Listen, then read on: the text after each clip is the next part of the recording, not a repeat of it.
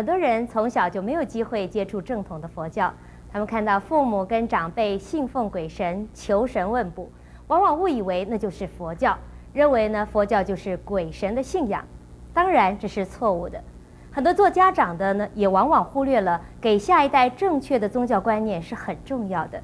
孩子在正确的观念引导下，将来在人生的旅途上才不容易迷失方向，或者是误入歧途。那么，如何才能够建立青少年正确的宗教观呢？我们现在就恭请圣严法师来为我们开示。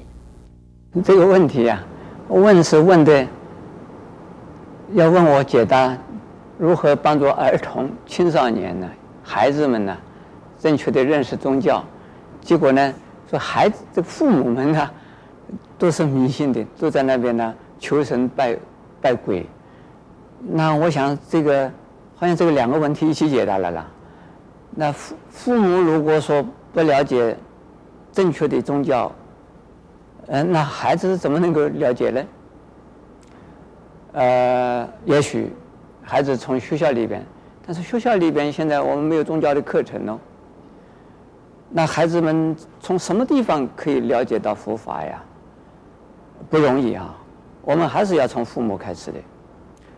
呃，在我们中国人的许多的父母啊，有一种偏见，呃，也可以说一种成见，成见形成了偏见。所谓成见是什么呢？过去的人是怎么说，是怎么想，所以现在人也是怎么说，也怎么想，这是陈年老旧的看法，就是成见啊。然后这个偏见呢，就不正确的看法，而现在还在用，这个叫做偏见了。呃，这个不一定是老人家有这种见解，年轻的人也有这种见解。比如说我们现在呢。正在很努力的推广啊、推动啊，这是儿童的、青少年的这个禅修营、学佛营，是快乐儿童营。但是还有很多很多的父母啊，他们年纪不大哦，就是三十来岁的人，或者三四十岁的父母啊，他们说，孩子们这么早这么早让他们信宗教，那还得了吗？孩子们要他们长大以后，他们自己选择啊，我们怎么可以让他们？强迫他们信宗教啊，这个观念对不对？这我们中国人的成见，这也是中国人的偏见。另外还有一些父母们认为，信了宗教呢，大概要做和尚喽。所以儿童参加了儿童营以后，会不会做和尚啊？会不会做尼姑啊？我倒还不舍得我们的孩子去做尼姑、做和尚嘞。有这样的事吗？我做和尚，我的小时候好像没有儿童营呢。一直到现在，我做和尚的蛮蛮好。现在我们看到儿童营的、少年营的，愿意做和尚的根本没有。还有父母们呢，对宗教的观念呢，根本不熟悉。有一些人呢，他也到我们寺院里来学佛、来拜佛、来念佛，但是呢，他们不愿意把小孩子啊也带到寺庙里来。这有两个原因：一个呢，寺庙里头没有这种设备，大人在念佛。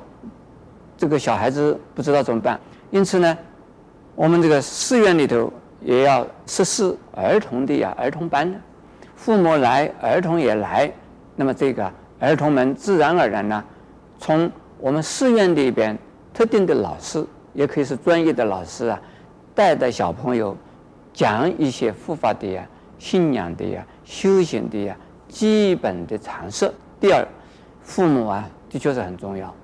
父母已经学了佛的人，那就要告诉啊，孩子们，佛教是什么？正确的佛教是什么？正确的佛教不是迷信哦，正确的佛教是智慧的宗教，正确的佛教是慈悲的宗教。智慧自己就不会吵哦，不会闹哦，不会呀、让父母烦恼哦，也不会自己啊这个乱来哟、哦。这是智慧的宗教。那慈悲的宗教呢？是要爱人喽，要爱动物喽，要爱爱父母喽，爱朋友喽，爱兄弟喽，这是慈悲的宗教。